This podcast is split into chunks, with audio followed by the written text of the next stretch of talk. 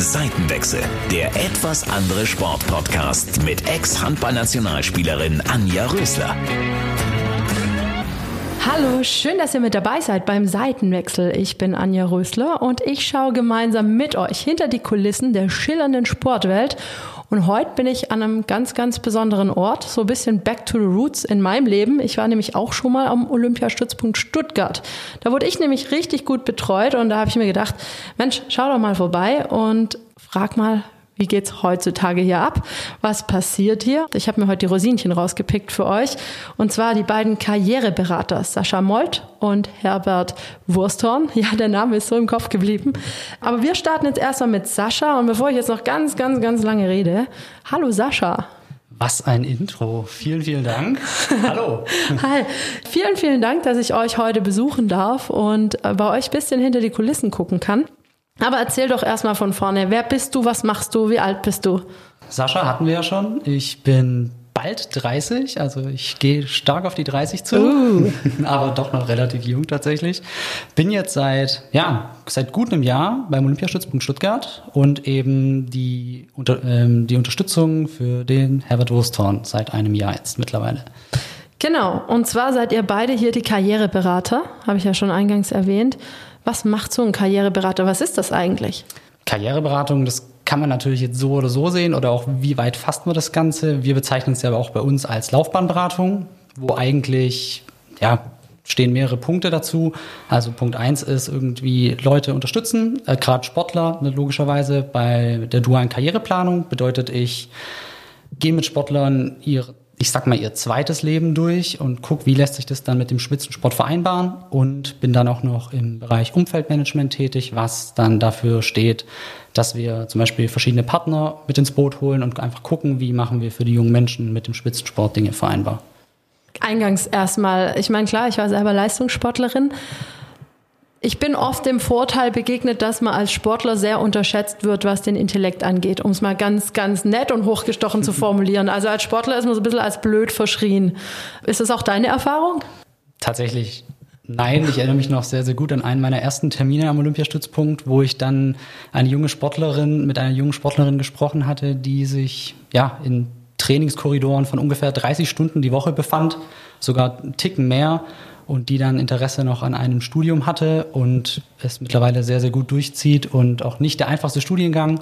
Und ich bin immer wieder beeindruckt tatsächlich, wie man sowas ganz gut unter einen Hut bekommen kann und das spricht garantiert nicht dafür. Ja, also es ist wirklich so. Und dann haben sich die Leute eine Weile mit dir unterhalten und du merkst so, wie diese Fragezeichen sich so ein bisschen lüften und Mensch, die hat ja doch irgendwie was auf dem Kasten. nee, also es ist wirklich verrückt. Äh, was sind so Jobs, die du vermittelst oder Studiengänge? Ist eigentlich die komplette Bandbreite tatsächlich. Natürlich gibt es Studiengänge, die mit dem Spitzensport garantiert schwieriger vereinbar sind wie andere. Oder auch, es kommt natürlich auch sehr stark auf die Sportart an, natürlich. Und aber eigentlich die komplette Bandbreite. Also wir hatten jetzt erst vor kurzem jemand, der angefangen hat, Luft- und Raumfahrttechnik hier in Stuttgart zu studieren. Und es läuft aktuell auch sehr, sehr gut neben dem Spitzensport. Muss man sagen, da ist ein ganz hoher NC drauf auch. Das auch. Aber dafür gibt es auch zum Beispiel gerade für bestimmte Kadersportler, also für Bundeskader, wir nennen es ja ab NK1, gibt es dafür auch eine sogenannte Ortsbindungs- oder Profilquote. Bedeutet das, die Leute bevorzugt einen Platz beim Studium bekommen. Lass uns nochmal von vorne starten. Wie wird man so ein Laufbahnplaner?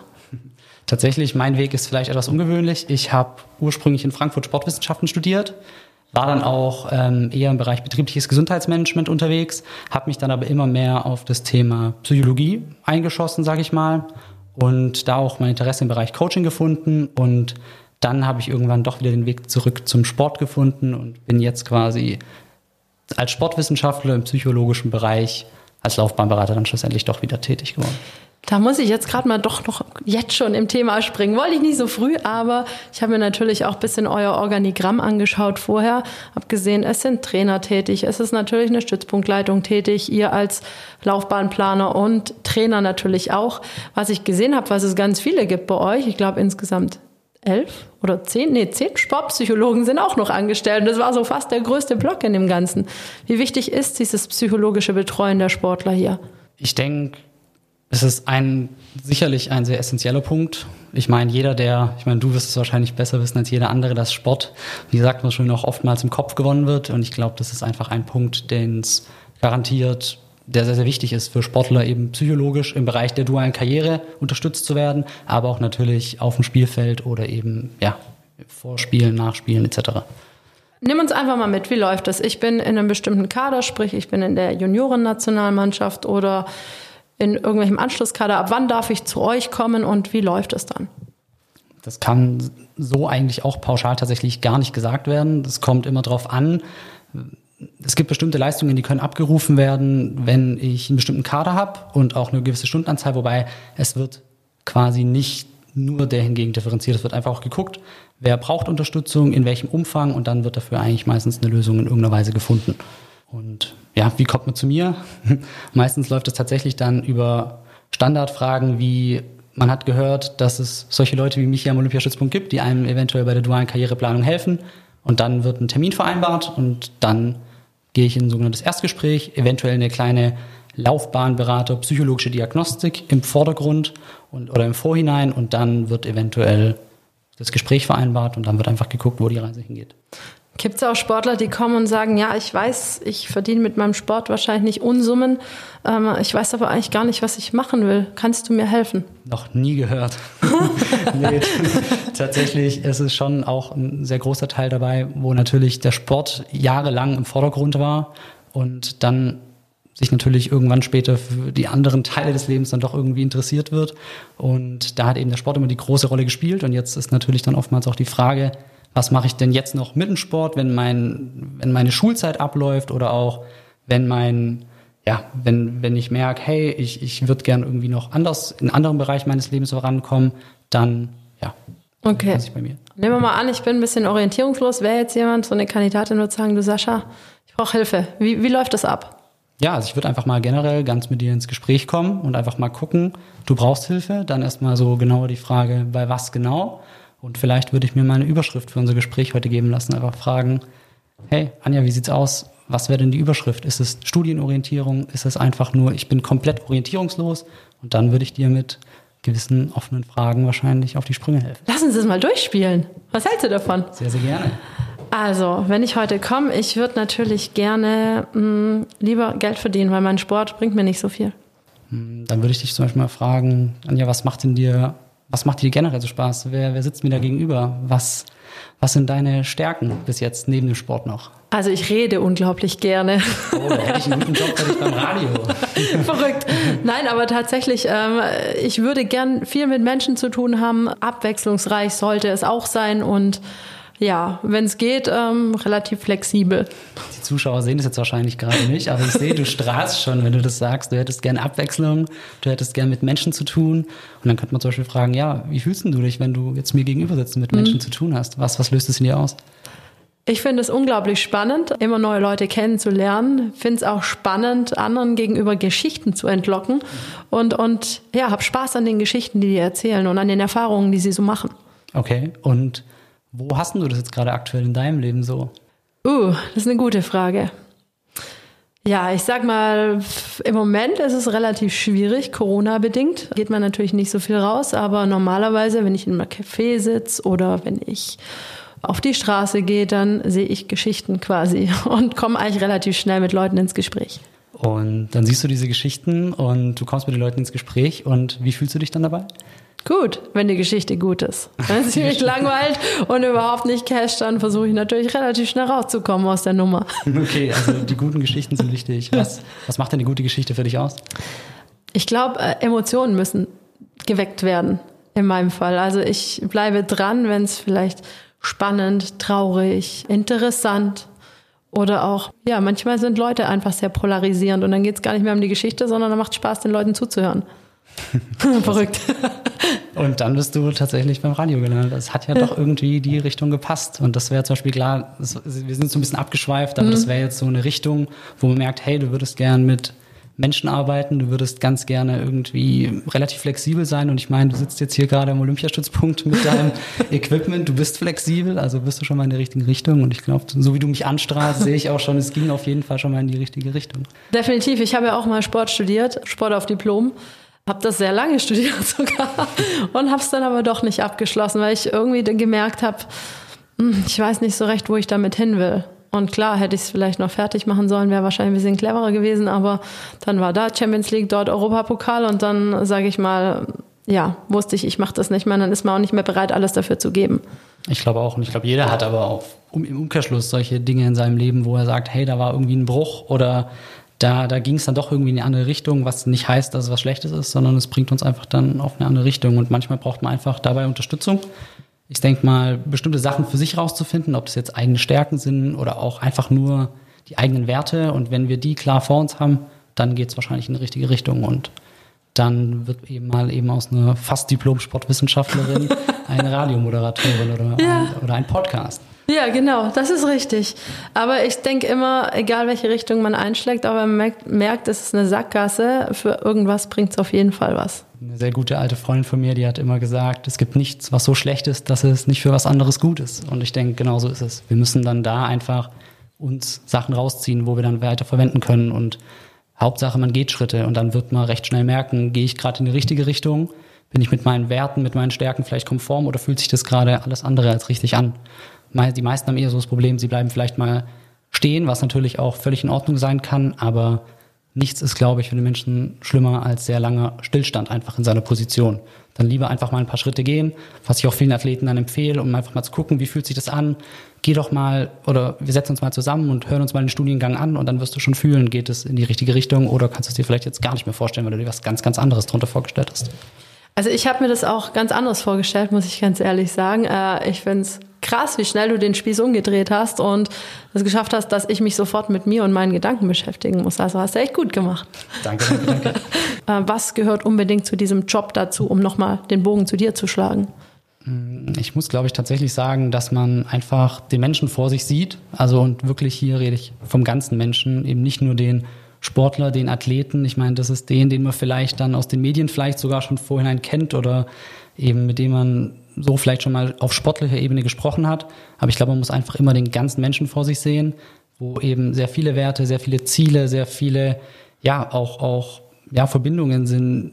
Und dann wird es gerade, das ist dann irgendwie das Komplizierte, das alles zu sehen, aber auch gleichzeitig das, was es dann irgendwie sehr, sehr spannend macht, dann darauf eventuell empathisch und auch wertfrei schlussendlich einzugehen.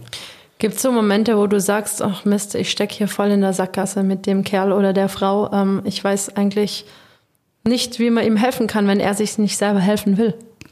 Garantiert, tatsächlich ja. Aber ich glaube, gerade dann ist es auch nochmal wichtig, einfach den Menschen gegenüber zu sehen und einfach auch zu wissen oder den Grundgedanken einfach zu haben, dass die Person, die mir da gegenüber sitzt, eine sehr, sehr resiliente Person ist und garantiert die Lösungen für ihren Weg schon irgendwo drin hat. Und die gilt es einfach nur dann schlussendlich doch zu finden. Und das ist dann auch auf der anderen Seite auch nicht meine Aufgabe als Laufbahnberater, sondern ich bin nur da, um Hilfe zur Selbsthilfe schlussendlich anzuregen. Okay, hast du schön gesagt. Fast wie auswendig gelernt. Wow, nein. Also ich muss ganz ehrlich sagen, ähm, spiegelt man das den Menschen wieder? Sagt du, pass auf, wir sind hier an einem Punkt, wo wir beide gerade nicht weiterkommen. Vielleicht lass uns in ein paar Wochen noch mal sprechen oder mach dir mal Gedanken oder wie, wie geht man damit um?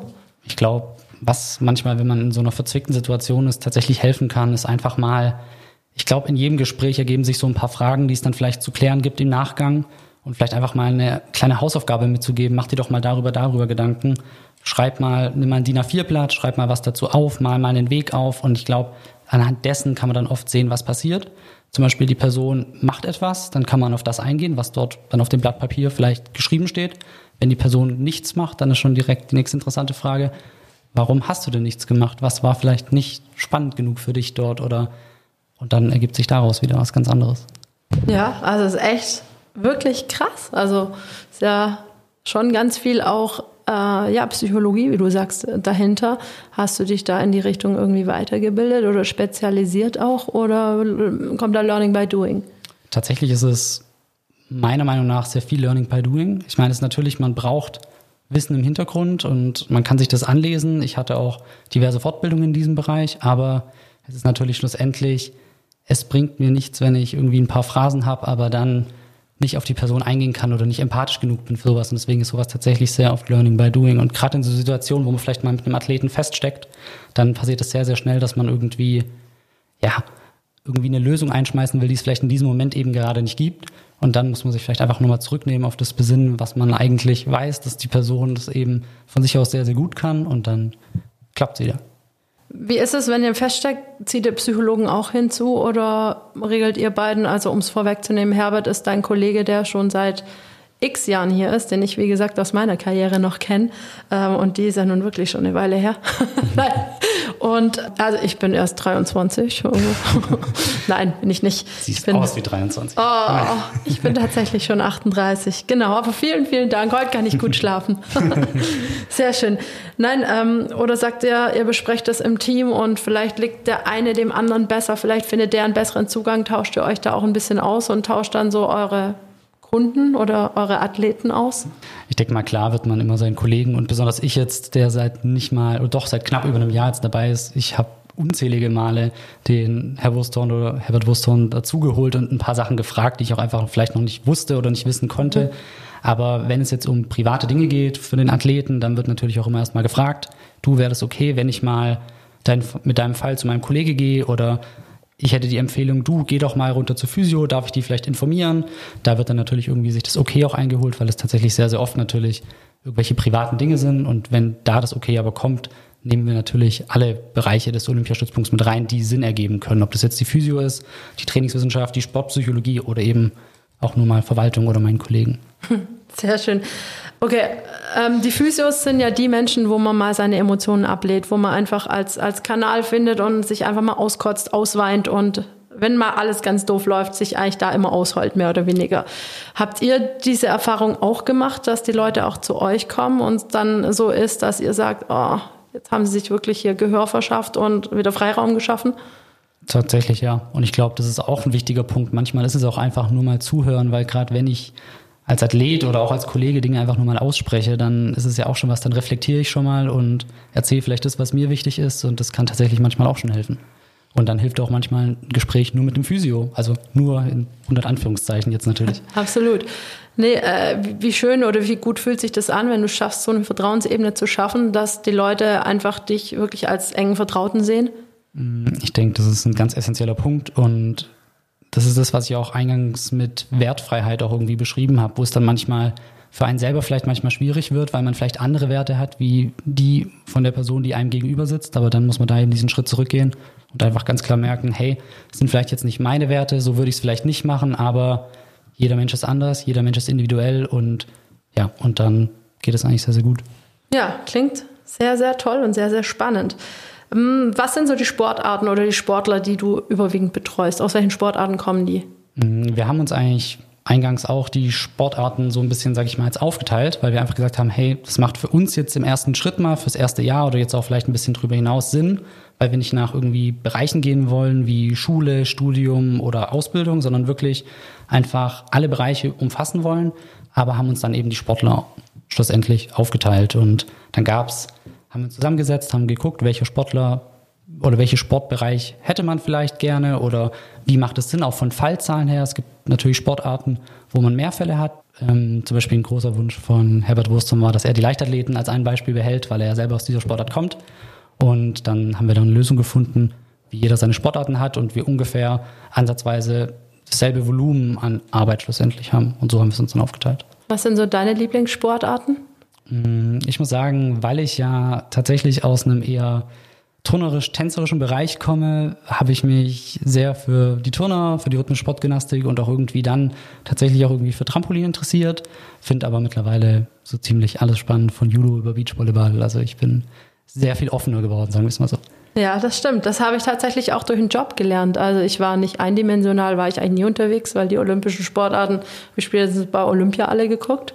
Aber durch den Job habe ich auch viele andere Sportarten besser kennengelernt und muss sagen, es ist, bin begeistert von ganz vielen Sachen. Gerade rhythmische Sportgymnastik stand bei mir nie so auf dem Schirm, bis ich dann mal dort war, in Schmieden oder Fellbach. Und das ist verrückt, was die Mädels da leisten. Ja, und gerade sowas. Oder du hast ja auch die Leonie Müller Interview zum Beispiel schon. Genau. Die auch schon mal bei mir war. Und die Boxerin. Dann, genau, wenn man solche Geschichten dann irgendwie hört und man hatte vorher, man kannte vielleicht aus dem Boxen, womit man sich nicht so viel beschäftigt hat und kannte irgendwie so den, den Profibereich, äh, vielleicht mal ein Klitschko, aber wenn man dann diese Geschichten hört, dann fängt man an, sich auf einmal für ganz andere Sportarten oder auch für ganz andere Aspekte einer Sportart zu interessieren tatsächlich.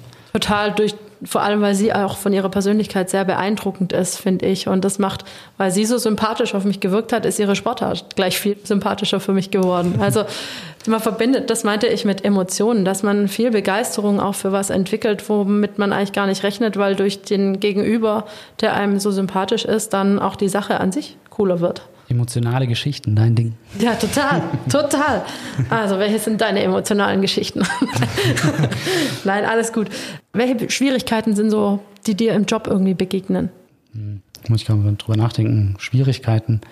Ich denke mal, was Schwierigkeiten manchmal sind, sind natürlich irgendwie ähm, die Zeit von Leistungssportlern ist natürlich in einer gewissen Weise auch natürlich begrenzt. Das bedeutet, man versucht natürlich, wenn man zum Beispiel einen Termin miteinander hat, möglichst viel dort irgendwie zu schaffen, sage ich mal, weil man will ja auch eine Person vielleicht nicht 20 Einheiten bei sich quasi haben, weil ja, die haben ja noch nebenher ein bisschen was anderes zu tun, als irgendwie mit dem Laufbahnberater zu quatschen.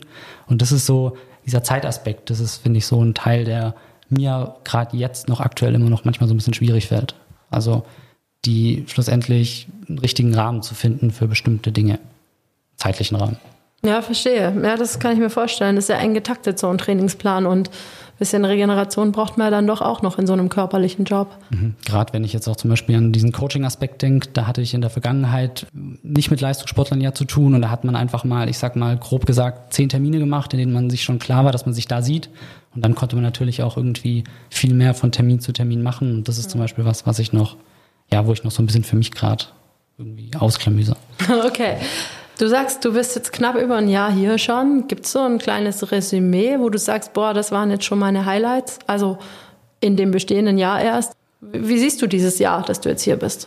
Hm, ich würde tatsächlich sagen, vielleicht Highlights im Sinne von, ich finde es ganz spannend, auch tatsächlich ähnlich wie du, Leute kennenzulernen, ihre Geschichte kennenzulernen. Und einer oder meine Highlights waren eigentlich immer, wenn ich mit Sportlern in Kontakt gekommen bin und die sich dann als ganz anders herausgestellt haben, als ich sie eigentlich über, sagen wir mal, soziale Medien oder eben über generell über Medien oder auch einfach über meinen ersten Eindruck wahrgenommen habe.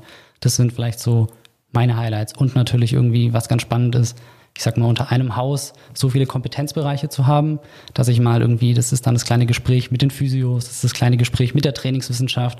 Warum macht ein Athlet A jetzt Übung B oder warum massierst du denn jetzt gerade das oder warum, das ist, finde ich, zum Beispiel auch, was ein zu meiner Highlight ist, dass man, oder meine Highlights ist, dass man einfach so viele Bereiche unter einem Dach hat, die zusammenarbeiten und man dann eben guckt, wie kann man den Menschen in bestimmten Bereichen helfen. Ja, das klingt auch sehr gut. Du hast mir in der Vergangenheit mal erzählt, ihr treibt zusammen Sport.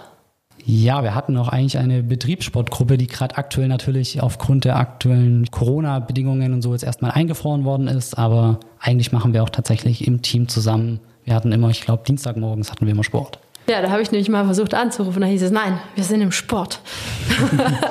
genau, oder wir waren im Sport, hieß es dann. Und das ist zum Beispiel Zeit. auch ein Aspekt, der vielleicht auch manchmal gar nicht bedacht wird. Also bei, du hattest zum Anfang ja die Frage gesagt, dass man als Sportler vielleicht manchmal direkt über einen Kamm geschert wird in Bezug auf, ja, was man im, ich sag mal, im Kopf tatsächlich leistet. Aber andersrum, aus dem sportwissenschaftlichen Studium weiß man auch sehr, sehr deutlich, dass Sport sehr, sehr viel gute Dinge mit dem Gehirn tut und ich glaube, das erkennen jetzt auch immer mehr Studienplätze oder immer mehr Universitäten, immer mehr Arbeitgeber auch für sich diesen Bereich Leistungssport. Wie soll ich sagen? Ich bin relativ stressresistent, würde ich behaupten von mir.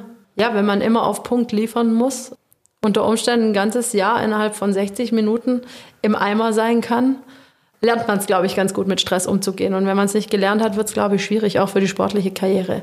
Ich meine, ja, gerade wie du gesagt hast, Stressresistenz oder auch man, es gibt auch Untersuchungen, die einfach zeigen, Spitzensportler sind stressresistenter in vielen Fällen, sie sind organisierter und können auch mit, ja, du guckst gerade schon. Ich sag mal, generell. Kommt auf die Sportart an, wahrscheinlich, und auf den Menschen. Das natürlich, das natürlich, aber ich meine auch nur, dass es da garantiert auch Stärken gibt, die man sich aneignet im Bereich des Leistungssports. Das ist eben nicht nur ein Minus ist in Bezug auf Schule oder auf Arbeitgeber oder auf das Studium, sondern dass man sich auch garantiert sehr, sehr viele positive Dinge in dieser Leistungssportkarriere aneignet. Ja, würde ich fast behaupten. Ne? genau. Wenn wir jetzt auf Olympia schauen, Olympia für euch natürlich essentiell als Olympiastützpunkt. Ihr richtet eure Arbeit, glaube ich, auch im Vierjahreszyklus nach Olympia aus, so ein bisschen. Jetzt ist es um ein Jahr verschoben. Was hat das mit eurer Arbeit gemacht? Tatsächlich, ich glaube, wie in allen Bereichen, in allen Firmen oder fast überall hat das erstmal alle einmal, glaube ich, ganz schön durchgerüttelt. Mal die erste Zeit, man musste sich erstmal vielleicht selber auch sortieren und mal gucken, wie geht's jetzt wo weiter und was für Auswirkungen hat das Ganze generell. Wir hatten Gott sei Dank irgendwie den Vorteil, dass wir sehr, sehr viel digital machen konnten. Das heißt, meine Arbeit basiert ja sehr, sehr viel auf Gesprächen oder eben, wo mir auch einfach mein Gesicht über FaceTime-Anruf oder über eben Zoom-Call reicht. Und da konnten wir eigentlich recht schnell umstellen und konnten weiter betreuen, also im Bereich der Laufbahnberatung, was vielleicht in anderen Bereichen nicht ganz so einfach erstmal war. Und ja, und dann war es natürlich, wie gesagt, einmal durchgerüttelt interessanterweise auch vielleicht ein ganz interessanter Punkt, sehr viele Athleten, wo man sich schon gedacht hat, das wird jetzt vielleicht auch ganz spannend. Wie ich auch anfangs gesagt hatte, waren dann sehr, sehr resilient, haben auch einfach für sich dann andere Ziele gefunden erstmal, vielleicht auch mal ein paar Sachen angestellt, andere Übungen versucht oder sich da eben auch sehr, sehr schnell wieder einen eigenen Trainingsraum eingerichtet etc. Also es lief eigentlich tatsächlich in unserem Bereich relativ problemlos. Natürlich gab es auch Athleten, die erstmal ins Straucheln gekommen sind, aber schlussendlich lief es eigentlich bei den meisten sehr, sehr gut, würde ich behaupten. Ich habe es gesehen, dass euer Kraftraum ausgeräumt wurde von teilweise Athleten, die sich Gewichte dann geholt haben, um eben ihr Training weiter fortzuführen. Finde ich toll, dass es die Möglichkeit eben gab. Und besonders auch, dass sie von Athleten auch eben auch genutzt worden ist, dass eben nicht gesagt worden so, ich stecke jetzt den Kopf in den Sand, das hat ja alles eh keinen Sinn, sondern mhm. man einfach da dann eine Möglichkeit für sich gefunden hat, hey, ich mache jetzt halt weiter und dann ist es halt vielleicht nicht bis äh, dieses Jahr Sommer, sondern dann habe ich vielleicht eine längere Vorbereitungsphase bis nächstes Jahr Sommer. Ja, also wenn man jetzt zum Beispiel, ich habe, hier hängt ein Plakat natürlich ganz groß von Frank Stäbler, dem Ringer. Äh, er wollte eigentlich seine Karriere beenden nach Olympia. Ich habe mit ihm noch nicht gesprochen, was es mit ihm jetzt gemacht hat schlussendlich, aber schwierig, wenn man sich seit drei Jahren auf ein Datum fokussiert und sagt, so, das ist mein Tag, da werde ich Olympia Gold holen und dann meine Karriere beenden. Wie, wie holt man den ab? Und sagt, hey, ein Jahr nochmal motivieren, nochmal durch. Das ist ja auch kein Sport, wo man sagt, ach, da mache ich halt mal ein bisschen, sondern das hat ja viel mit Askese auch zu tun. Ich denke auch, ja. Also jemanden dort vielleicht abholen, das geht vielleicht in diesem Moment auch gar nicht. Ich glaube, da muss die Person sich einfach wieder auf sich besinnen, vielleicht auf die eigenen Ziele, die eigenen Werte, wie anfangs gesagt. Und wenn das eben ist, hey, ich will unbedingt an Olympia teilnehmen, dann ist es halt vielleicht manchmal in den sauren Apfel beißen und noch ein Jahr warten, was natürlich verständlicherweise super frustrierend ist, gerade wenn man sich schon qualifiziert hat beispielsweise oder wenn die Quali noch offen steht und sich jetzt wieder Dinge ändern. Also natürlich in einer gewissen Weise super, super frustrierend, aber ich denke auch da lässt sich dann, wenn Olympia mein Traum ist, dann doch wieder einen Weg finden, dann doch anzutreten oder doch nochmal zu sagen, hey, jetzt dumm gelaufen, aber ich reiß mich jetzt nochmal zusammen, stelle vielleicht erstmal Gesundheit in den Vordergrund oder auch generell die Regelungen und mach alles hinten dran und beweise mich dann eben nächstes Jahr oder wann es auch immer stattfindet. Auf jeden Fall. Sind wir alle gespannt, wie das weitergeht natürlich. Äh, abschließend würde mich noch interessieren, welche Athleten betreut ihr? Von wem sprechen wir? Wer, wer ist hier eigentlich gerade so? Wer sind eure Aushängeschilder? Jetzt im Bereich Laufbahnberatung generell oder wie ist die Frage gemeint? Ha, das ist eine gute Frage. Darüber habe ich noch nicht nachgedacht. Muss ich erst mal drüber nachdenken. Nein, wenn sich jetzt die Leute fragen, wer, wer, wen verbindet man eigentlich hier mit dem Olympiastützpunkt? Also nicht unbedingt Ihr Karriereberater, sondern wirklich, was sind so eure Aushängeschilder hier am Olympiastützpunkt Stuttgart?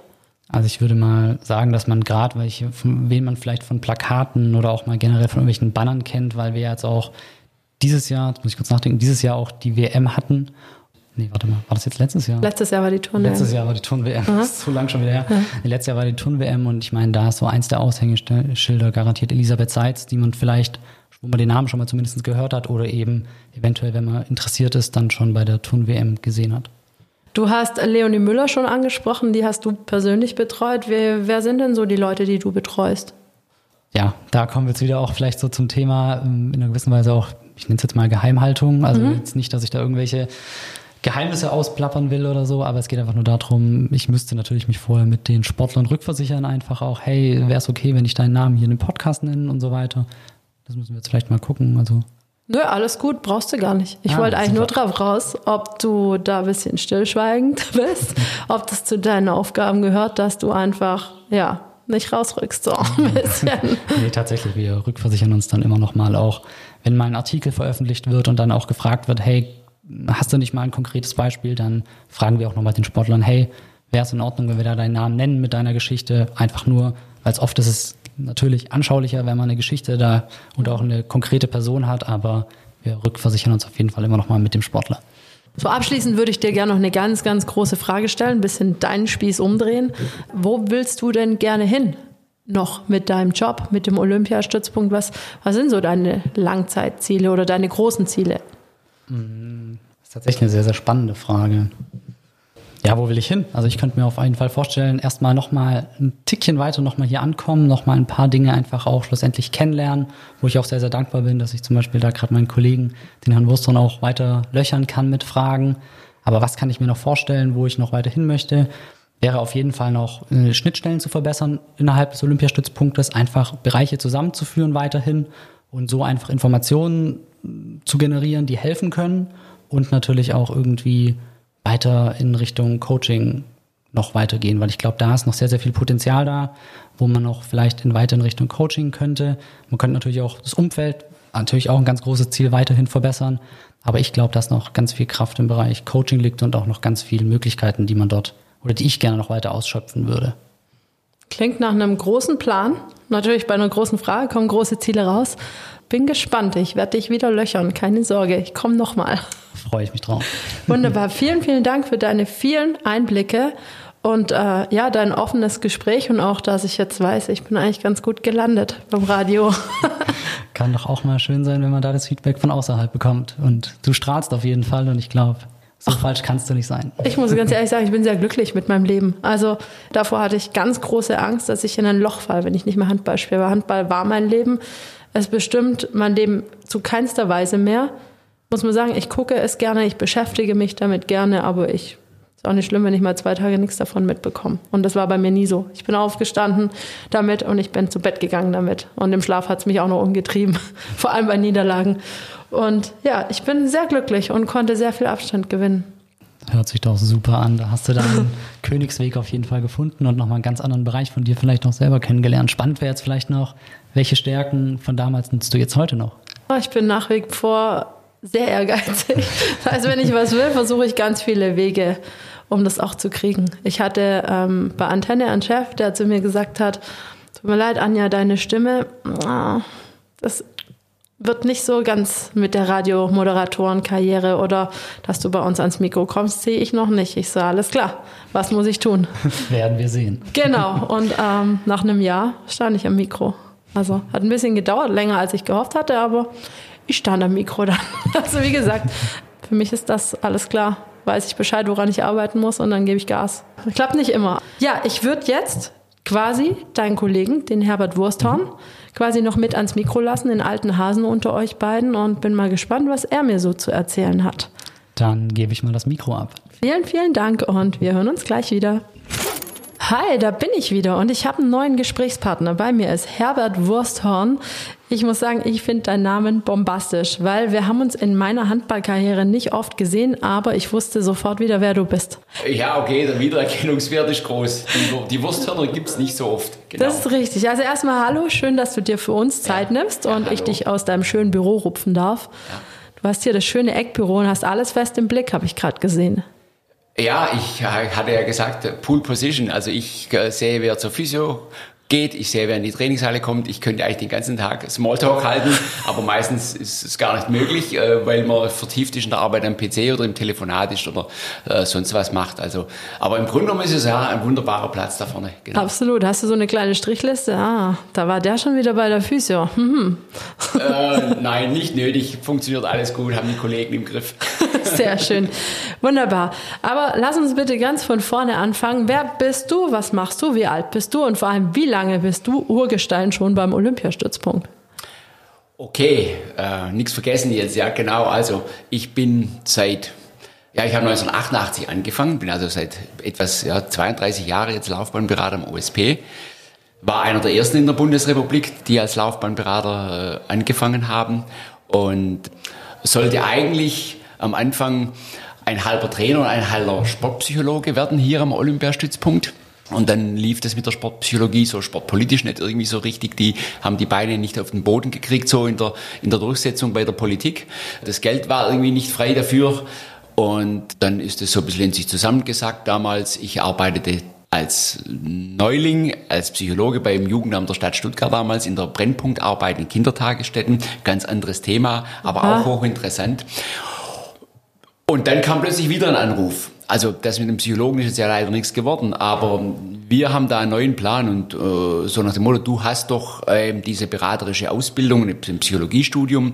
Könntest du dir vorstellen, Laufbahnberater? Ich wusste gar nicht, was Laufbahnberater ist zu der Zeit eigentlich. Ja, der war Begriff war in der Bundesrepublik eigentlich so gar nicht vorhanden. Ja, den gab es so als Career Counselor, gab es das in den angloamerikanischen Staaten, gab es das schon so irgendwie. Naja, ich habe mir das überlegt, haben wir mal ein bisschen so rum, rum umgehorcht und dann kam es zum Gespräch und dann war ich plötzlich überzeugt, das ist dein Ding. Du kannst deine eigene Vergangenheit als Leichtathlet und die Leidenschaft für den Sport mit dem Beruf und der Ausbildung, dem Studium kombinieren. Das war wohl richtig so, sonst wäre ich nicht mehr hier nach 32 Jahren. Das macht auch bis heute immer noch Spaß. Junge Menschen halten mich jung und ja, habe eine eigentlich tolle Zeit erlebt bis jetzt hier in, in Stuttgart. Absolut. Ich, als ich hier am Olympiastützpunkt ab und an war, warst du schon da. Also das, wann war denn das? Also es ist gute 22 Jahre her, würde ich sagen. Du siehst keinen Tag älter aus und das meine ich wirklich so, wie ich sag. Auch danke für das Kompliment, das tut gut. Ja, ja. Klar, die Haare sind noch ein bisschen weniger, die Falten sind ein bisschen mehr, aber ja, äh, das ist tatsächlich so. Man, man bleibt mit diesen jungen Menschen, die dann immer wieder mit neuen Persönlichkeiten auf einen zukommen, bleibt man selber auch jung und muss ein bisschen beweglich bleiben und lernt dann eigentlich neue Generationen kennen. Zu deiner Zeit spielte das Daddeln auf dem Smartphone keine Rolle, weil es kein Smartphone gab. Und heute ist es alles, was den Tag ausfüllt, teilweise ja auch bei den Sportlern. Und so hat man unterschiedliche Generationen jetzt schon erlebt und ja, bis dahingehend, dass ich jetzt manchmal hier dann bei jüngeren Athletinnen und Athleten, die nicht volljährig sind, äh, Eltern da sitzen habe, wo die Eltern bei mir schon als Laufbahnberater waren. Ja. Witzig. Äh, witzig, so schließt sich dann der Kreis nach langen Das stimmt. Ja. ja. So, Herbert, du hast mich hingekriegt, jetzt mach mal, dass mein Kind was schafft. ja, das, äh, das könnte jetzt, das ist dann vielleicht ein bisschen kurz, kurz gesprungen, aber genau so. Ähm, man erinnert sich dann äh, an die Zeit, Mensch, damals war das aber alles ganz anders und äh, ja, und ähm, das ist im, im Grunde genommen äh, läuft das aber äh, sehr, sehr, sehr positiv, sehr konstruktiv, harmonisch ab, auch, auch in, in einer solchen besonderen Situation, die es schon ab und zu mal gab. Ähm, und ähm, meist können die Eltern sich dann doch relativ gut zurücknehmen. Äh, das ist ja schwierig, wenn man dann, äh, ja, wenn man also so die, den, es gibt ja diesen Begriff der Tenniseltern, ja. Also Eltern können sich nicht kümmern, das ist auch blöd. Und Eltern können natürlich sich überkümmern und äh, den Kindern alles Mögliche überstülpen, auch vielleicht eine Sportkarriere, die man selber in dem Stil nicht erreicht hat vielleicht, ja. Und das kann eigentlich, ist auch nichts und die Mitte ist eigentlich ganz gut und sie nehmen sich meistens ganz gut zurück. Ja, das ist schön. Ansonsten schreitest du ein, wenn du das merkst, sagst du da auch, sprichst du es an? Ja, äh, das kann in der Situation äh, passieren, dass ich das dann schon anspreche und das passiert jetzt auch mal bei Eltern, die jetzt äh, selber nie bei mir waren oder auch keinen Spitzensport äh, betrieben haben, da kann es dann schon auch mal hier und da mal vorkommen, dass ich dann irgendwann sage, stopp an der Stelle. Also, äh, Frau Meier und Herr Schulze, Sie gehen jetzt einfach mal raus. Die Frau Nitz besorgt Ihnen Kaffee draußen. Also ich würde jetzt an der Stelle gerne mal mit Ihrer Tochter alleine 20 Minuten reden, ja. Okay. Weil, weil dann Eltern ihre Kinder eigentlich nahezu nicht zu Wort kommen lassen und ich dann kämpfen muss und äh, Freiraum braucht für, für den jungen Menschen und will, und den will ich auch, und da bin ich auch hartnäckig und das kann bis dahin gehen, dass ich freundlich, aber deutlich sage, jetzt wäre es einfach prima, wenn ich, wenn ich mal den jungen Sportler einfach alleine hätte für 15, 20 Minuten. Spannend, ja. auf jeden Fall. Ja. Du hast es gerade schon gesagt, 32 Jahre bist du schon hier. Was würdest du sagen, wie hat sich die Arbeit verändert? Wie haben sich die Menschen verändert? Musst du dich auch immer selber wieder neu erfinden? Jein. Das, das Nein eigentlich im Jein ist daher geprägt, der Kern eines, eines Leistungssportlers, den er in sich trägt, weshalb er Leistungssportler ist und ein Ziel bis hin zu Olympia anstrebt, der ist der gleiche wie zu Beginn. Da, da ändert sich der Mensch ganz wenig. Das sind die, das sind die gleichen Typen, die gleichen Wesensmerkmale von jungen Menschen. Und ich, das ist einfach so ein, so ein Gen, das man so in sich hat, ja. Und da hat sich eigentlich aus meiner Sicht wenig geändert. Es sind die gleichen Persönlichkeitsmerkmale, die gleichen Wesenszüge, die dann jemanden auszeichnen, der so ein besonderes Ziel ähm, erreichen will und es dann doch auch immer wieder schafft und es zumindest auch schafft, seine persönlichen Leistungsgrenzen äh, auszuloten. Das muss ja nicht immer äh, zu Olympia reichen. Das ist ja auch schwierig, wenn man sich dann vorstellt, ja, wie wenige Sportler das dann weltweit sind, die das Ziel schaffen.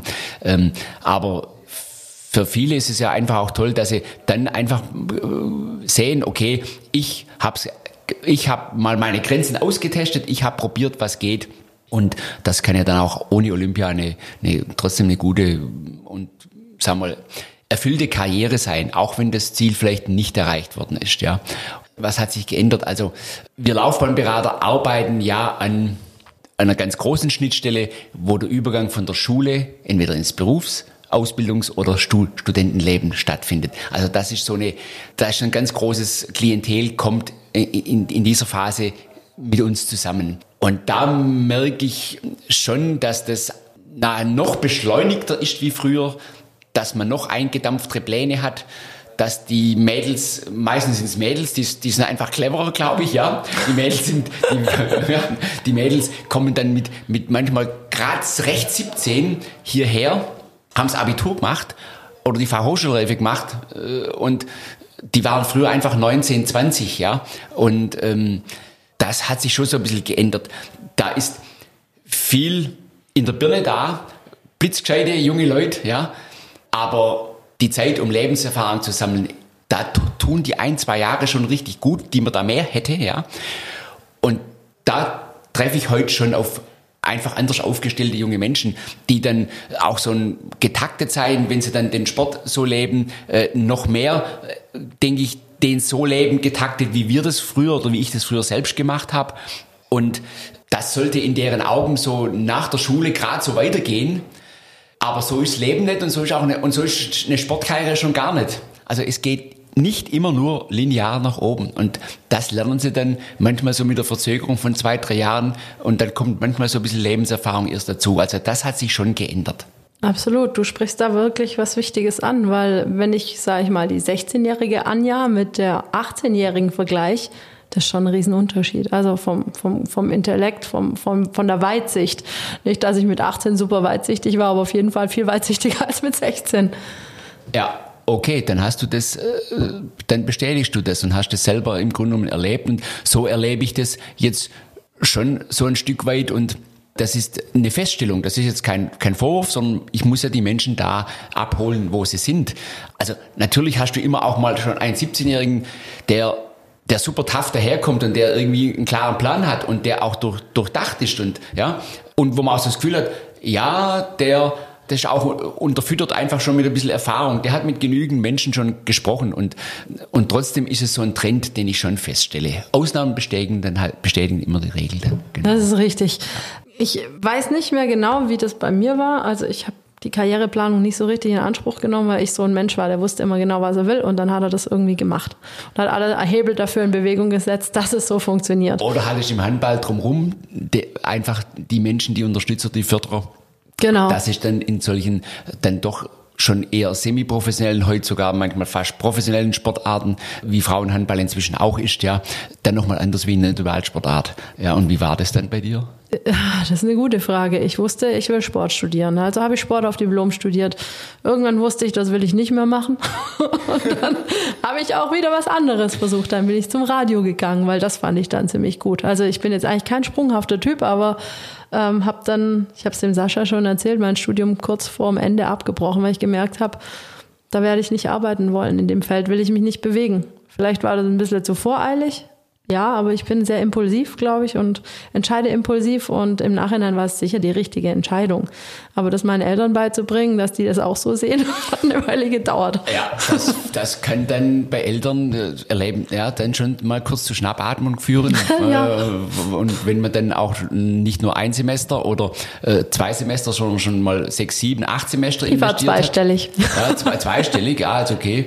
Ähm, war, ist ja bei, bei, einem, bei einem Sportler nicht nicht, ähm, nicht äh, unüblich. Also bei mir waren 16, bis ich fertig war, dann in Tübingen in Psychologie mit allem drum und dran ja. ähm, und allen Auszeiten wegen Sport und ja. Entscheidend ist, dass man dann sich da nochmal die Richtung gibt und sich und den Mut dann aufbringt und die Menschen auch bestärkt, dann mach nochmal eine Biege.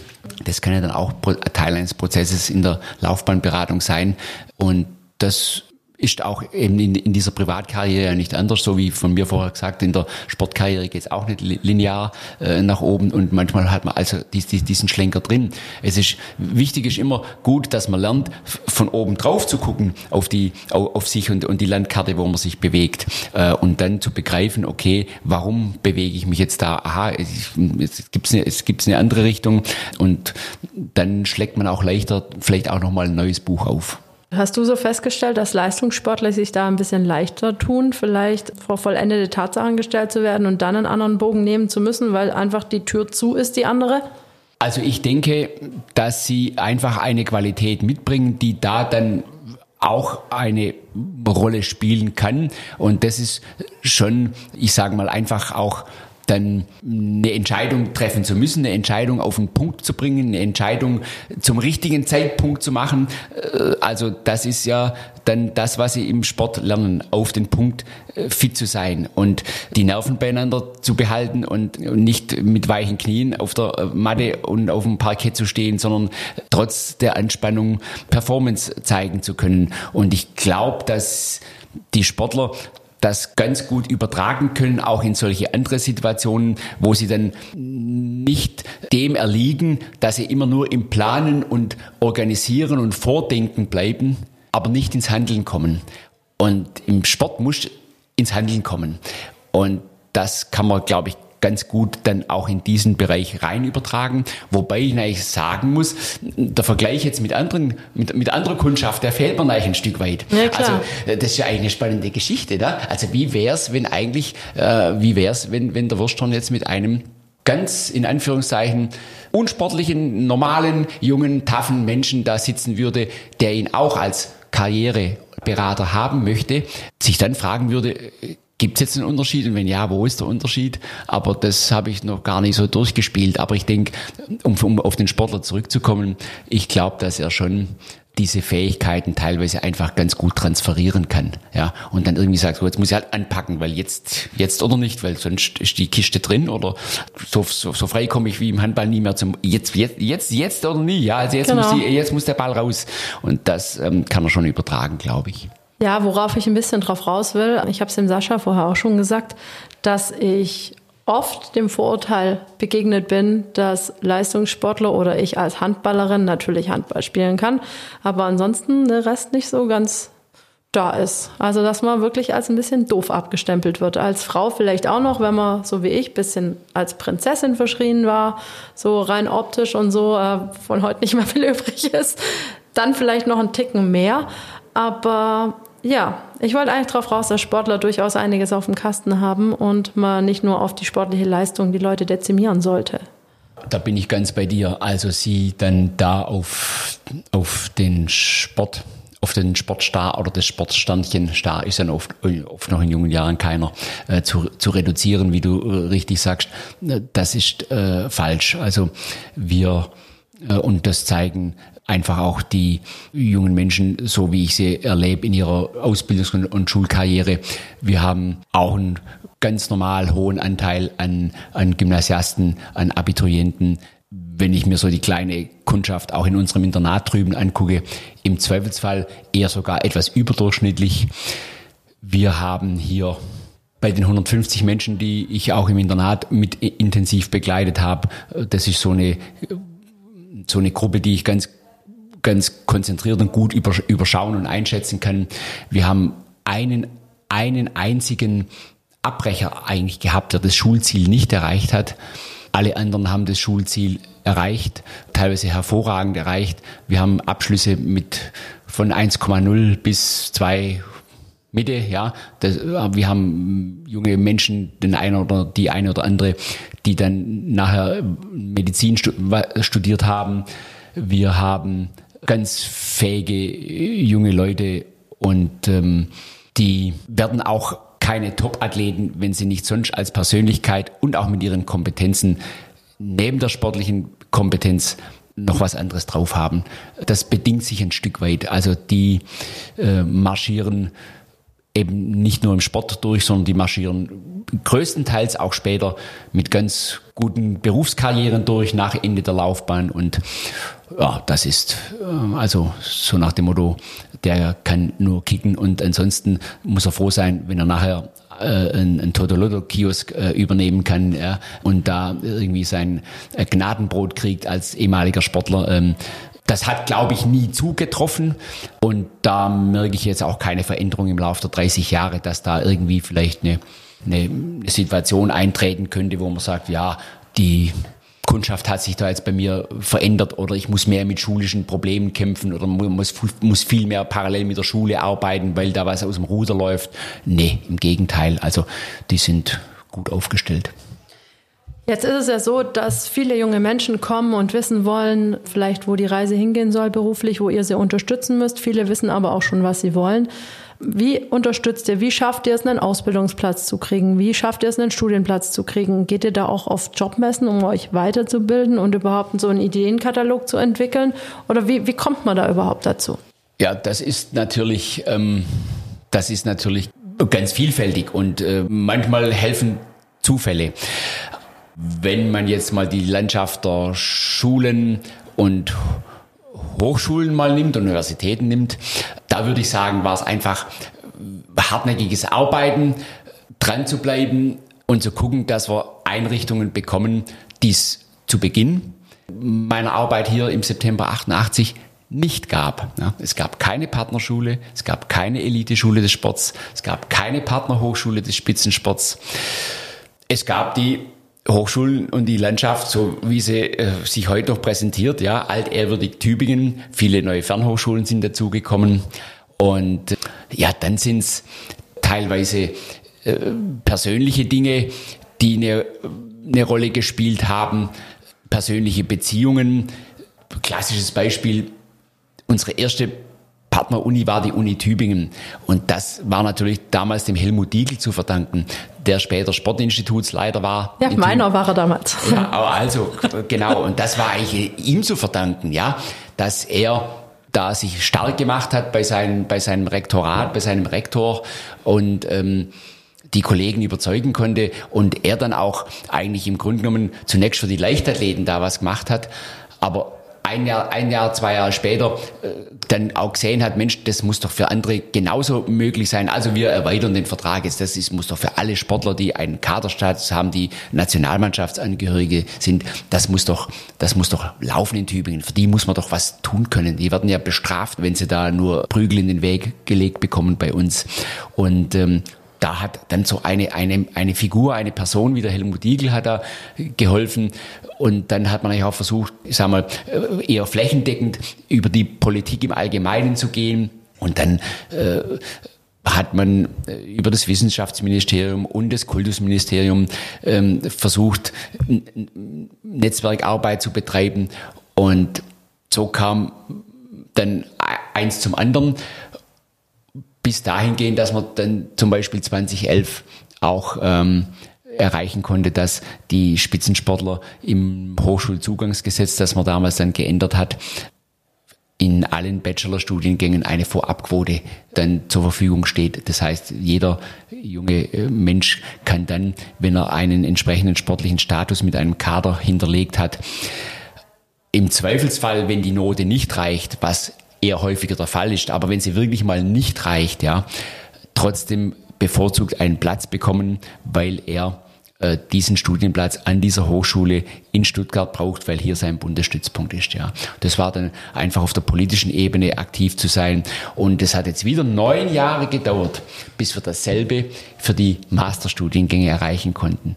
Okay. Also da brauchst du einfach Durchhaltevermögen. Da musst du dicke Bretter bohren und ja, und bei den bei den Partnerbetrieben, was auch noch so ein Thema war, äh, von denen wir gerne noch jedes Jahr drei neue dazu haben könnten, ja. Da ist es dann so, man stellt fest, da arbeitet einer und die Firma hat ein Herz für den Sportler und wir bekommen es mit, weil der irgendwann bei uns aufschlägt, vielleicht wegen eines ganz anderen Themas. Und dann nimmt man mal Kontakt mit seinem Personalchef auf oder gar mal mit, mit dem Geschäftsführer auf. Und dann hat sich da die eine oder andere Partnerschaft äh, ergeben und teilweise geht es jetzt auch schon äh, ins zehnte Jahr, wo dann äh, Firmen, auch die eine oder andere Kommune, einfach sagt, okay, im Rahmen der bei uns vorhandenen Möglichkeiten versuchen wir, äh, diesem jungen Menschen die duale Karriere möglich zu machen. Da, wo der etwas Freiraum braucht, kriegt er den für den Sport. Und äh, wir versuchen trotzdem mit ihm hier eine grundsolide Ausbildung oder auch ein duales Studium hinzubekommen. Du hast es gerade schon angesprochen, ihr seid da eigentlich fortwährend auf der Suche nach Partnern. Also kann man da einfach bei euch anrufen und sagen, hey, ich habe diesen Podcast gehört mit diesem Wursthorn und der hat gesagt, also meine Firma wäre vielleicht nicht schlecht. Ich hätte da eine Ausbildung zum Einzelhandelskaufmann zum Beispiel.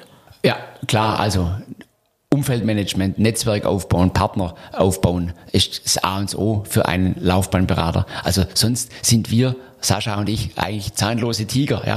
Also im Grunde genommen ist es so, ja. Man, äh, äh wir, wir sind auf, auf Menschen angewiesen und wir haben ja auch äh, die da mit ihrem Haus, mit ihrer Firma, mit ihrer Einrichtung äh, den Weg vielleicht auch mitgehen und wir haben auch was anzubieten. Also wir haben im Grunde genommen junge Menschen anzubieten, die äh, eine ganz besondere Begabung haben, nämlich herausragende äh, Sportler sein zu können, die aber auch, ja, und, und das wird man eben auch mit gewissen Eigenschaften, ne? indem er also durchsetzungsfähig ist, indem er auch, indem er immer Ehrgeiz hat, indem er nicht so schnell aufgibt, indem er im Grunde genommen ja, einfach auch mal belastungsfähig ist und auch unter Stress was abrufen kann, ja, das haben die jungen Menschen im Blut. Und das ist auch etwas, was wir anbieten können. Ähm, und ähm, dann ist es auch mal klasse zu sehen, wie so ein junger Sportler oder eine Sportlerin, die in einer, in einem solchen Betrieb, in einer solchen Firma ist,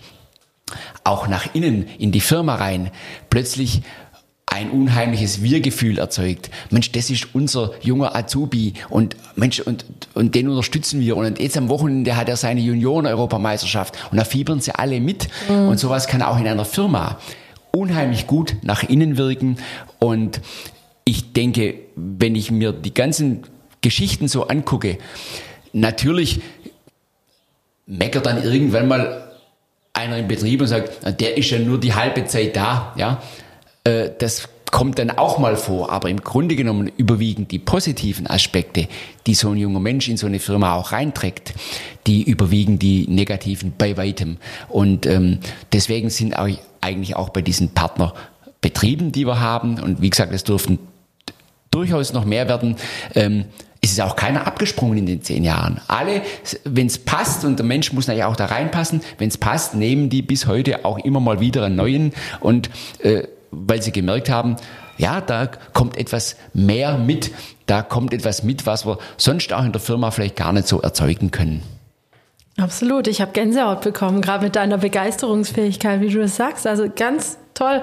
Und dieser Meckerer, den du gerade angesprochen hast, der hätte sonst wahrscheinlich auch was anderes zu meckern. wahrscheinlich am Ende ja, des Tages. Die, ja, so, so, ist es. Und der findet dann immer irgendwie das Haar in der Suppe und wir gucken nach Menschen, die das halbvolle Glas sehen und nicht das halb leere Glas sehen. Und äh, da versuchen wir unsere jungen Menschen auch dahingehend äh, zu befeuern, zu sagen, guckt nach dem, was ihr habt und nicht nach dem, was ihr noch nicht habt oder was ihr schon hattet, aber wo ihr gerade noch nicht seid, sondern guckt nach vorne, guckt dahingehend, was ihr wieder haben wollt. Das ist genau, und wie gesagt, die, die Meckler, die sterben nicht aus. Vor allem hier in Württemberg nicht, ne? Der Schwabe an die sich. Brudler, die Brudler, ja. genau. So ist es. Absolut. 32 Jahre, ich kann es nur immer wieder betonen, ist eine unglaublich lange Zeit. Was würdest du so sagen, waren so besondere Erlebnisse, die du da hattest oder hast? Besondere Erlebnisse. Eine Situation, die ganz schwierig war für den Sport, für den Sportler insbesondere natürlich auch für uns als OSP auch, weil er einfach ein Schwabe ist, das war Dieter Baumann, ja, mit seiner, mit seiner schwierigen Situation nach dem positiven äh, Test. Und ähm, Dieter hat dann irgendwie eine Plattform gesucht, wo er äh, zu dem Thema sozusagen offiziell werden kann. Und ähm, ich fand es im Nachhinein immer noch klasse, wie unser vormaliger OSP-Leiter, der Karl Link, einfach nicht gezögert hat, wo andere Menschen ganz schnell abgewunken hatten, wohl im Vorfeld, ja der dann einfach gesagt hat, Dieter ist und bleibt ein Sportler, ist und bleibt ein Mensch und ein Mensch, einen Menschen muss man auch in einer schwierigen Situation unterstützen, auch wenn vielleicht dabei jetzt eine Situation mit drin schwingt, die ich auch gar nicht beurteilen kann, aber die im Sport natürlich gerne auch weg, weggedrückt wird. Und okay, bei uns hat er offene Türen gefunden und die Plattform gefunden. Das war eine Geschichte, da muss ich sagen, da bewundere ich unseren vormaligen, meinen vormaligen Chef, den Karling, bis heute noch, dass er da auch nicht eingeknickt ist und gesagt hat, das machen wir. Er hat sich eigentlich noch irgendwie wie bei seinem ehrenamtlichen Sportchef so ein bisschen noch kurz abgesichert, aber im Grunde genommen war das sein Ding.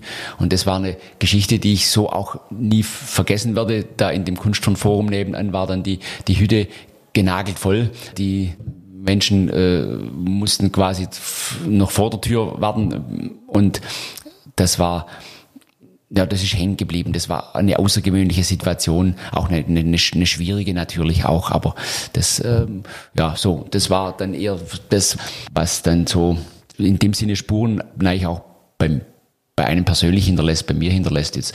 Ja, und ansonsten positiv, ja, positiv ist natürlich immer dann, wenn man nachher sagen konnte, man hat in einer Situation, wo ein Sportler äh, eigentlich schon sozusagen die Spikes schon halb am Nagel an der Wand hängen hatte, ja, oder die Füße schon halb weggezogen waren am Boden, wo man mit entsprechendem Einsatz, wo man mit entsprechenden äh, Ideen, wo man mit entsprechendem intensiven Austausch einer schwierigen Situation nochmal eine ganz neue Richtung geben konnte und nochmal noch mal Adrenalin reingebracht hat und so ein Mensch nochmal nochmal plötzlich neu gelebt hat, ja, nochmal den, den zweiten Atem gekriegt hat. Und so gab es schon mal Karrieren, die einen Knick hatten, der schon fast das, das K.O.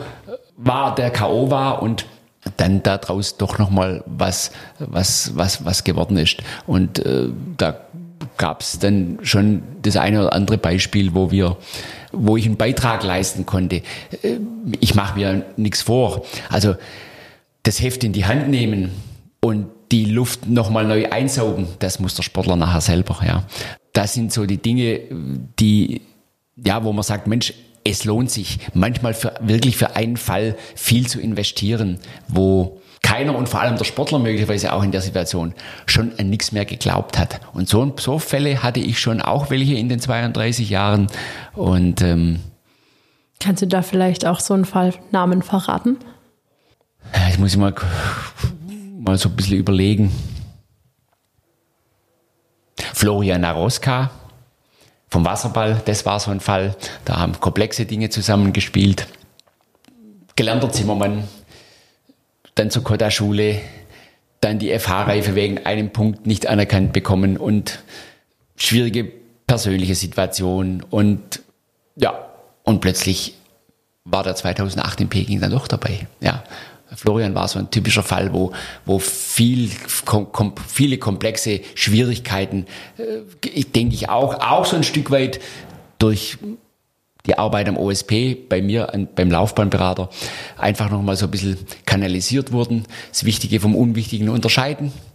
Ja, und dann hat die Karriere nochmal richtig Fahrt aufgenommen und dann, was keiner geglaubt hat, dann war der plötzlich Olympiawasserballer. Und die Mannschaft, was ja auch dazu kommt, die Mannschaft hatte sich dann glücklicherweise, wie er dann in seiner guten Zeit war, dann tatsächlich auch qualifiziert, was auch nicht selbstverständlich ist. Ja, die kämpfen ja jetzt auch wieder ganz, ganz massiv noch um die Rest, kleine Restchance für Olympia. Und damals haben sie es gepackt und er war plötzlich mit dabei und hatte das eigentlich schon abgeschrieben.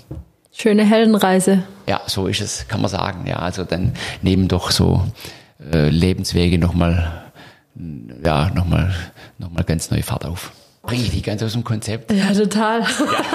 Nein, ich liebe schöne Geschichten. Ich liebe Heldenreisen über alles und ich kriege wirklich Gänsehaut, weil ich, klar, ich verbinde es natürlich mit eigenen Emotionen aus dem Sport und so und Peking wären auch meine Spiele gewesen, wenn ich nicht mit als letztes aus dem Kader gestrichen worden wäre. Also ich bin eine dieser Sportlerinnen, die eine ganz ordentliche Karriere hingelegt hat, aber nicht bei Olympia war und so den großen Traum nicht ganz geschafft hat. Ich lasse es mir noch offen, irgendwann mal als Journalistin dabei zu sein. Okay. Abgewunken habe also, ich den Plan okay, noch nicht. Okay, also Olympia ist noch nicht vorbei. Dann halt an nee. anderer Stelle. Genau. Und dann Olympia anders erleben. Und genau. Dann, und dann mit Sportlern und äh, über Sportler berichten. Zum und Beispiel. Mit Sportlern zusammenarbeiten. Genau, ja, ja also ja.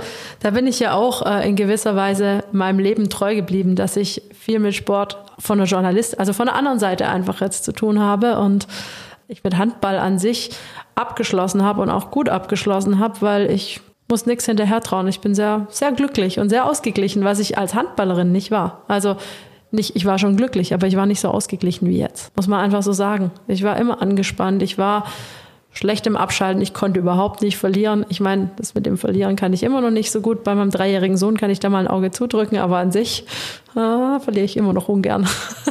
das kann ja, man nicht ablegen. Ja, okay, aber das ist ja auch der Psychologe und der Laufbahnberater und der Berater an sich oder der Coach lernt sozusagen, ja, Reframing. Dreh die Medaille um deines, deines nicht verlieren Könnens. Das ist im positiven Sinne ausgedrückt natürlich auch das, ja, man braucht so Handballerinnen, die nicht verlieren wollen, die die letzte Kugel auch noch versenken wollen, ja. Und das jetzt im übertragenen Sinne, das ist ja das, was dich auch, was dich ausgezeichnet hat. Aber was dir auch selber Stress bereitet hat. So immer unter Strom zu stehen und emotionale Spielerin gewesen zu sein und ungern einen Quadratzentimeter am Kreis vorne oder hinten preisgegeben hat, ja. Aber das war ja auch eine Qualität von dir. Sonst wärst du nicht die Handballspielerin gewesen, die du warst. Ja, das ist richtig. Also wie gesagt, ich merke es im Job ab und zu, dass ich immer noch so ehrgeizig bin. Es hieß, meine Stimme ist nicht so gut fürs Radio und so. Und habe ich gesagt, ja, alles klar, weiß ich Bescheid, daran arbeite ich. Und so sehe ich es halt ein bisschen als äh, Challenge, wenn man so neudeutsch will. Ja, es ist kein Problem, sondern es ist eine Situation, mit der man umgehen muss. Es ist im ersten Moment auch unschön, sowas zu hören. Das macht auch keinen Spaß. Der einfache Weg ist immer der schönere, aber wenn man es dann trotzdem schafft, da freut man sich, glaube ich, noch ein bisschen mehr. Ja, also das, was so ganz heftig und hart erkämpft wurde, das tut richtig gut. Ja, ist ja, richtig. Also, das, das, tut richtig gut, ja. so ist es ja. Also wenn ich auch an so Meisterschaften zurückdenke, die ich geholt habe, äh, mit meiner Mannschaft natürlich. Klar, die erste war natürlich eine, die hängen geblieben ist, aber die krasseste war wirklich, damals gab es noch ein Playoff-System. Ich muss dazu sagen, wir hatten eine Insolvenz vom Verein im Rücken, sprich wir haben uns wurden die Autos gestellt und so weiter. Die Autos wurden uns genommen vom Finanzamt. Wir haben teilweise die Wohnungen gekündigt, haben uns in WGs zusammengeschlossen, sind mit dem Fahrrad zum Training gefahren. Das war damals beim ersten FC Nürnberg. Und äh, wir durften vom Arbeitsamt aus auch nur zehn Stunden die, Wochen, äh, die Woche uns mit Handball beschäftigen. Sprich, normaler Trainingsbetrieb war nicht möglich und es stand das Handballfinale an. Die deutsche Meisterschaft. Wir haben das sind also wirklich komplett am Boden gelegen, nach Leverkusen gefahren, mental, haben dort mit fünf Toren das Hinspiel verloren, sind heimgefahren, haben gedacht, so, kein Geld, kein Auto, keine Wohnung, Sport gleich null, alles verloren. Und unser Trainer hat war ein sehr großer Motivationskünstler. Also der Herbert Müller, der auch beim Thüringer HC noch ist, für mich einer der besten Trainer, die ich je hatte. Und für mich war er perfekt, muss man sagen. Jemand, der emotionale Spielerin so kitzelt, dass er wirklich bis ans Ende der Welt für ihn rennen. Das ist jemand, den ja, ich gebraucht habe. Das muss man hinkriegen. Genau. Auf jeden Fall stand dann dieses Rückspiel an. Wir waren eigentlich eine Woche lang im Tal der Tränen alle. Wir haben trainiert in dieser Woche gar nicht. Wir waren einmal Bowling spielen zusammen und haben einmal Fußball gespielt zum Abschlusstraining. Das war unser Training. Dann haben wir dieses Rückspiel gehabt. und haben, glaube ich, in den ersten zehn Minuten diese fünf Tore wettgemacht und sind dann glorreich Meister geworden. Das war eine der krassesten Meisterschaften, die ich erlebt habe, muss ich sagen. Ja. Und das, wie gesagt, diese klassische Heldenreise aus, aus, wie gesagt, dem Tal der Tränen zum Pokalstämmer und Meisterschaftsgewinner. Also da hätte keiner damit gerechnet, auch aufgrund der ganzen Rahmenumstände. Ja, ja, ja. das hatte ich, aber das hatte ich erst richtig zusammengeschweißt als ja. Team. Da sind Dinge entstanden, da hätte der Sportpsychologe so, so manche Mühe, das künstlich zu kreieren. Ja, dann kreiert man heute Incentives, dann, dann geht man gemeinsam auf den, in, in den Hochseilgarten. Ja. Ihr seid halt gemeinsam Bowling spielen. Ihr habt eigentlich alles richtig gemacht. Das ist eine Lehrstunde für, für die Sportpsychologie, was ihr gemacht habt, eigentlich im Grunde genommen. Ja, ja. Äh, die, sich mit anderen Dingen beschäftigt. Äh, und, und, und dieses, und dieses Thema auch ein Stück weit mal ausblenden können und sich nicht verrückt machen und klar, gemeinsam Fahrrad, gemeinsam die gleiche Not und die schweißt zusammen. Total. Und das hat euch als Team stark gemacht. Und keiner hat mir einen Pfifferling drauf gegeben. Der Gegner hat auch gesagt, naja gut, wenn das, lass die mal noch ein, ein, zwei, ein, ein Tor machen oder zwei machen, aber die Fünfe, kein, kein Problem, das Ding schaukelt mal in Nürnberg voll nach, nach Hause und die sind eh pleite. Ähm, Der FC Arbeitslos wurden wir genannt. Ja, also. ja und, und, äh, und ihr habt dann das entsprechende Signal gesetzt. Ja, klasse. Das, ja, Heldinnen, Heldinnen. Sehr, sehr. Wie gesagt, das sind so die Geschichten, die man, die man so im Kopf behält, wie du sagst. Also auch Dieter Baumann für mich eins, auch wenn ich mit Laufen gar nichts am Hut habe, ich das überhaupt nicht mag. Aber für auch mich, nicht mit Ball? Mit Ball ja. Aber so Laufen okay. an sich, die Strecken, die Dieter Baumann gelaufen ist, für mich, also vor allem in der Zeit, undenkbar. Also mit ja. dem Fahrrad vielleicht, wenn es ja, gut ja, läuft. Einer meiner Helden muss ich ganz ehrlich sagen. Als ich an der Uni Tübingen studiert habe und den immer mal im Stadion gesehen habe, habe ich auch mal eine Vorlesung geschwänzt, um dem zuzugucken beim Training, weil ich den ganz toll fand. Es war natürlich krass, als er des Dopings ja, bezichtigt und überführt wurde, sage ich mal. Ja. Was jetzt dahinter steckt, weiß man bis heute nicht. So ist es, ja. Großes Mysterium auch. Und für mich immer noch ein ganz ein Vorzeigesportler, nach wie vor, trotz dieser Geschichte, muss ich ganz ehrlich sagen. Ähm, ich habe ihn auch erlebt in einer Interviewsituation, wo ich mit ihm gesprochen habe und ich kann es bis heute, könnte ich nicht sagen, für welche Richtung mich entscheide. Ich bin konsequent gegen Dopingsünder und so, aber bei ihm kann ich mich nicht entscheiden. Ja, so gehen wir es auch ein Stück weit und wir haben immer, immer mal wieder noch miteinander zu tun und ähm, schätzen uns auch beide zu dem ganzen Resultat äh, dieses Dopingtests und zu den Dingen komme ich auch zu wirklich keinem so finalen Schluss für mich. Muss vielleicht auch nicht sein. Ich bin hin und her gerissen. Und ich weiß aber eins. Dieter ist sich treu geblieben. Und Dieter war ein klasse Kerl vorher und war auch ein klasse Kerl nachher. Ja. Und äh, das verbindet uns zwei. Und das andere, ja, mit dem muss er, muss vor allem er leben. Für mich ist ja in dem Sinne kein, kein, jetzt kein Problem, oder, aber ich lebe auch damit und das ist, das Verbindende ist dann viel stärker als etwas, das uns da jetzt auseinander dividieren würde. Und der, der Mensch steht im Mittelpunkt und man muss nach den Menschen gucken. Und da finde ich viele tolle Züge bei ihm und ja, ist einfach ein, ein, ein prima Kerl, mit dem du ganz entspannt dich unterhalten kannst und der auch nie in irgendeine Sphäre abgeflogen ist durch den Olympiasieg, sondern Dieter ist sich treu geblieben. Dieter ist Dieter geblieben und das fand ich immer ganz klasse bei ihm.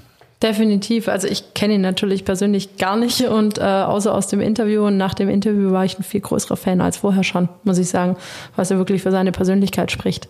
Genau. Jetzt sind wir aber wieder ganz schön abgeschweift, um ja. nochmal zurückzukommen. Olympia 21. Völlig verrücktes Datum. Würde eigentlich nie so zustande kommen. Inwieweit hat es deine Pläne oder eure Pläne hier um Olympiastützpunkt durcheinander geworfen?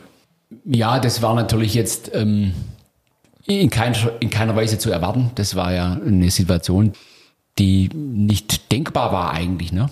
Wer wird schon Olympische Spiele verschieben? Und die, die, die, die können einem nicht einfach ausfallen, ja. Das ist so, ja.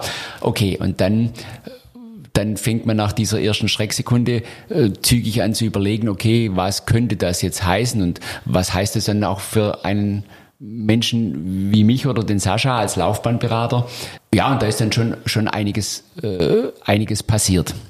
Wir haben junge Athletinnen und Athleten, die zügig drüber hinweggekommen sind, ja, weil sie sagen, okay, meine beste Zeit kommt. 20 hätte ich vielleicht schon geschafft. 21, jetzt habe ich sogar vielleicht noch ein Jahr mehr Luft um mich da vollends durchzuboxen bei, in meiner Sportart, ja. Ist vielleicht sogar eine Chance. Und meine beste Zeit kommt 24, in mancher Sportart vielleicht erst 28 ausdauerorientierte Sportarten zum Beispiel, ja. Also ich habe noch viel Zeit. Die sind, und so habe ich ein paar Beispiele, die sind da relativ gut damit umgegangen. Wie kann ich gut weiter trainieren? Kann ich bei euch noch einen Satz, einen Langhandelssatz kriegen, damit ich im Keller wenigstens, wenigstens Bankdrücken machen kann, ja. Und so haben wir dann schnell versucht zu helfen. Das habe ich gesehen, ja, total. Und, äh, schnell versucht zu helfen und das haben auch wirklich einige wahrgenommen, die haben sich dann Material von hier mit, mitgenommen, die haben wir dann mit ausgestattet. Und dann hast du natürlich Athleten, die auf der ganz anderen Seite, die für die Tokio eigentlich der erhoffte Abschluss ihrer sportlichen Karriere gewesen wäre, die alles darauf ausgerichtet hatten, die nochmal ein, zwei Urlaubssemester jetzt eingeschoben hatten, um nochmal da topfit antreten zu können und da nochmal was zu reißen, ja. Und danach sollte es entweder in den Beruf gehen oder so, sollte dann ganz schnell äh, irgendwie der Master oder der, der Bachelor, meistens der Master abgeschlossen werden. Über den Bachelor sind sie schon rum in dem Alter. Ja, und für die hat sich natürlich dann schon ähm, so die Planung richtig auf den Kopf gestellt. Äh, Hänge ich jetzt noch mal ein Jahr dran und packe ich das? Und bin ich mental dazu bereit? Und habe ich die Energie einfach noch mal noch mal noch mal ein, ein Jahr oder anderthalb äh, zu, zu trainieren und aufzubringen jetzt ja? Und wenn dann jemand schon die dritten Spiele gesehen hat dann sagt er okay dann war's das jetzt vielleicht einfach für mich. Aber wenn jemand das seine einzige und letzte Chance vielleicht war, dass er das packt. Die, die haben sich dann schon schwer getan. Und da kamen dann formale Dinge dazu. Also ich habe jetzt zwei Urlaubssemester an der Uni gerade hintereinander bekommen, was schon gar nicht so einfach ist. Ich hatte schon mal zwei, jetzt, jetzt bräuchte ich aber eigentlich nochmal nochmal eins oder zwei gar, ja, dann brauche ich fünf oder sechs und geht das jetzt überhaupt und kann man die jetzt noch schnell rück, also sprich, da waren ja schon Dinge eingeleitet, die hatten sich schon fürs Urlaubssemester angemeldet jetzt vor, vor Tokio, kann man das nochmal rück, rückgängig machen, etc. pp. Da muss ich sagen, konnten wir viel helfen. Und da war eigentlich das gute Netzwerk, der Kontakt zu Hochschulen, zu Menschen dort in der zentralen Verwaltung und so weiter. Sehr hilfreich. Und wir konnten eigentlich ganz eigentlich ganz vieles, also was die Olympiakandidat angeht, eigentlich, denke ich, alles irgendwie lösen. Ähm, abgesehen davon, dass er sich dann selber entscheiden musste, okay, ich kann jetzt theoretisch, wenn ich will, nochmal, ich kann noch, ich darf noch mal dranhängen, mich wirft da jetzt keiner raus, ja, äh, und ähm, und ich kann meinen Master nachher fertig machen und ich kriege auch noch ein fünftes oder sechstes Urlaubssemester. Äh, aber dann musste er letztendlich doch entscheiden, will ich das dann so oder will ich das nicht? Und was man bei den ganzen anderen Sportlern, die vielleicht so mit, mittendrin sind, wo das Thema Olympia noch nicht ganz so vielleicht ganz vorne stand, was man schon bemerkt hat, dass äh, jetzt jemand, der meinetwegen in der Sportfördergruppe der Bundeswehr mal für ein, zwei Jahre jetzt schon war und äh, dann die nächsten ein, zwei, ein, zwei Jahre auch nochmal richtig Gas geben wollte dort und dann erst vielleicht mal ja, sich überlegt hat, vielleicht fange ich dann parallel doch ein Fernstudium noch an, was genehmigt wird, was eigentlich gut geht. Ähm, da haben wir jetzt schon einige Fälle auch gehabt, wo das Thema plötzlich aufgrund von Corona äh, ein anderes wurde. Äh, die Sportlerinnen und Sportler haben bemerkt, dass diese Sportwelt ganz schön brüchig sein kann, ja, und dass das dass es auch ganz schnell alles anders sein kann, von heute auf morgen. Aus so einem Grund, aus einem anderen Grund, aber das, die Sensibilität dafür, die haben sie dann doch entwickelt, weil sie gemerkt haben, okay, alles ist eingefroren, wie geht das Leben weiter? Und da sind plötzlich dann Themen interessant geworden und Gespräche entstanden und Planungen entstanden mit Athleten, wo man dann gemeinsam überlegt hat, gut, okay, wenn das jetzt bei dir ein bisschen nach vorne gekehrt wird, wie könnte das konkret jetzt aussehen? Wie setzt man das um? Da gab es schon Bewegung. Das ist eine Entwicklung aufgrund von Corona, dass diese, dieses zweite Standbein im Leben doch plötzlich mehr gespürt wurde. Das ist ganz klar so. Findest du das jetzt gut oder nicht so gut?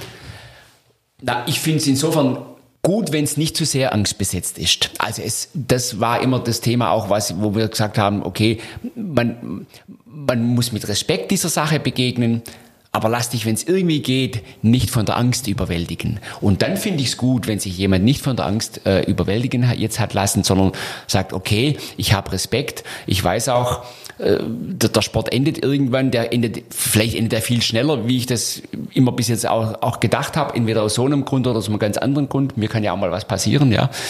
Okay, und was vielleicht muss, überlege ich doch mehr, was mein zweites Standbein werden könnte. Und dann finde ich es gut, wenn jemand gelähmt ist, ist es schwierig, wenn er paralysiert ist und keine Entscheidung irgendwie treffen kann und wieder Hase vor der Schlange da hockt und nicht keine Bewegung macht. Das ist dann schwierig, die Menschen in Bewegung zu bringen. Jetzt kommen wir langsam ein bisschen zum Abschluss. Gibt es sowas, was du unbedingt noch erreichen willst? Ich, man muss ja sagen, nach 32 Jahren im Dienst, kann man sich ja vorstellen, bist du jetzt auch so im Herbst deiner Karriere langsam? Ja, so ist es. Ja. Die Uhr tickt runter. Genau. Ja, ja. Denkst du auch im Olympiazyklus, im Vierjahreszyklus oder wie sehr trittst du deiner Rente entgegen? Ja. Um mal ganz direkt zu fragen. Ja, angstfrei. Also ich, ich habe keine Angst vor einem Rentnerkrieg oder vor sonst was. Ich habe viele Interessen und äh, mir wird es nicht langweilig, wenn ich mal nicht mehr hier arbeite. Und dann mache ich ganz andere Dinge vielleicht auch noch, die ich vorhabe und werde ja also ich werde mal ich werde ich werde was finden, was mir Spaß macht, was mich ausfüllt. Und was heute schon klar ist, die nächsten, die, die nächsten Olympischen Spiele Paris, die Menschen, die da jetzt unterwegs sind, die werde ich bis dahin nicht mehr final begleiten können. Das werden dann die Kollegen machen, äh, wenn jemand dann kommt, neu, der neu kommt, neu, neu dazukommt und wird Sascha machen. Und ähm, was ich mir wünschen würde, ja, also was noch so ein Thema ist, was durch Corona jetzt einfach auch schwierig geworden ist, aber das fuchst mich schon noch so ein bisschen auf gut Schwäbisch, ja. Also was ich, was, was, was noch toll wäre, wenn wir mit der einen oder anderen Stuttgarter Hochschule einfach noch eine engere, engere Kooperation hinbekommen würden. Da arbeiten Menschen, unter anderem auch ich schon lange Zeit dran und jetzt sind wir eigentlich an der einen oder anderen Stelle mal Punkt, wo wir sehr nah dran sind, wo man gute Gespräche miteinander geführt hat. Das wäre noch so ein Thema, wenn man das noch irgendwie hinkriegt und wenn ich mit beteiligt sein kann, solange ich noch hier bin, das wäre etwas, was ich mir noch sehr wünschen würde, weil es einfach ein Signal ist, ein Zeichen ist für die Menschen, die eigentlich die Bildungseinrichtung hier vor Ort brauchen, mit einem Rückhalt auch, wenn man Spitzensportler ist. Und da hoffe ich, dass wir den ein oder anderen Step konkret noch machen können, solange ich noch da bin. Das wäre so ein Wunsch, ein richtig guter Wunsch, ja. Toller Wunsch. Das ist natürlich auch nach dir noch was da ist von dir, oder?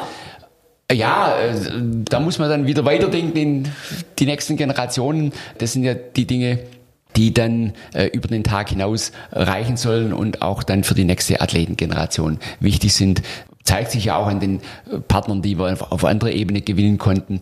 Das sind meistens jetzt auch sehr langfristige Geschichten und das erhoffe ich mir auch noch so ein bisschen am, am Ende meiner beruflichen Karriere auch für dieses Hochschulthema.